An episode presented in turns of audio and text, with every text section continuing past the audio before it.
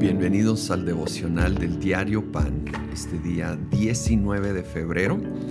Vamos al capítulo 19 de los Hechos.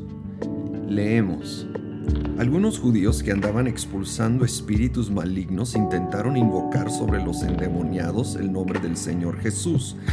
Decían, en el nombre de Jesús, a quien Pablo predica, les ordeno que salgan.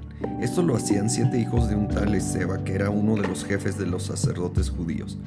Un día el espíritu maligno les replicó, conozco a Jesús y sé quién es Pablo, pero ustedes quiénes son y abalazándose sobre ellos el hombre que tenía el espíritu maligno los dominó a todos, los maltrató con tanta violencia que huyeron de la casa desnudos y heridos.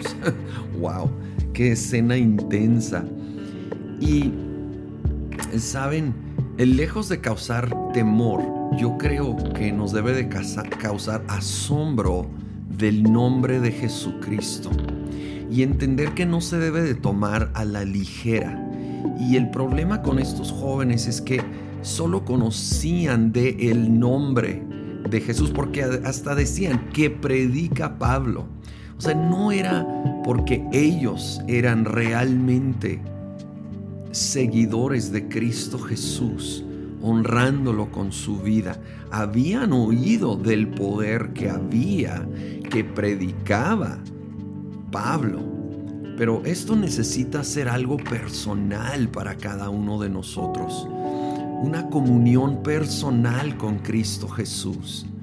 Que conocemos, que amamos, que honramos y cuando se requiere, en su nombre resistimos la obra del enemigo que quiere venir contra nuestras vidas, contra nuestras familias. Y lo hacemos sin temor lo hacemos con autoridad y con convicción porque está basada en nuestro conocimiento de el nombre de Cristo Jesús.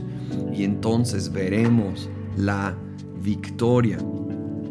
Ahora más adelante Leemos en el 18, muchos de los que habían creído llegaban ahora y confesaban públicamente sus prácticas malvadas. Un buen número de los que practicaban la hechicería juntaron sus libros en un montón y los quemaron delante de todos. Cuando calcularon el precio de aquellos libros resultó un total de 50 mil monedas de plata. Así la palabra del Señor crecía y se difundía con poder arrollador. Y aquí vemos cómo la convicción viene sobre esta comunidad de fe en Éfeso y trata con estos aspectos de su vida, de su pasado, y empiezan a confesar sus pecados y, en el caso de ellos, a quemar todo lo que estaba ligado a la hechicería, la brujería en su pasado.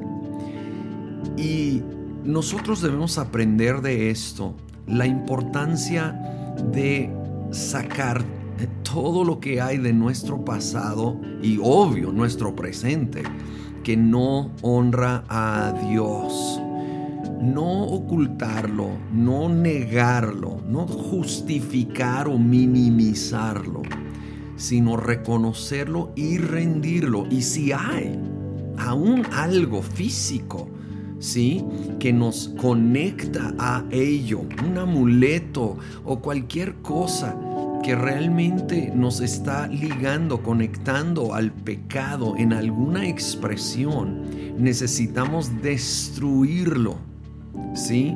Huir de la tentación, alejarnos de aquello que nos conecta o recuerda o impulsa o causa tentación de volver a practicar algo pecaminoso, es tiempo reconocerlo, rendirlo, cortar con ello tajantemente en el nombre de Cristo Jesús.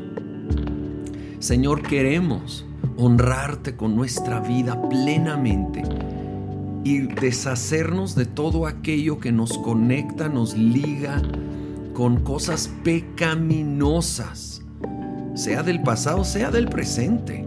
Lo rendimos ante ti en el nombre de Cristo Jesús y tomamos autoridad en el nombre de aquel que conocemos, que nos salvó, que amamos. En el nombre de Jesús resistimos toda obra del diablo en nuestra vida, en nuestra familia y huye de nosotros en el nombre de Cristo Jesús. Amén.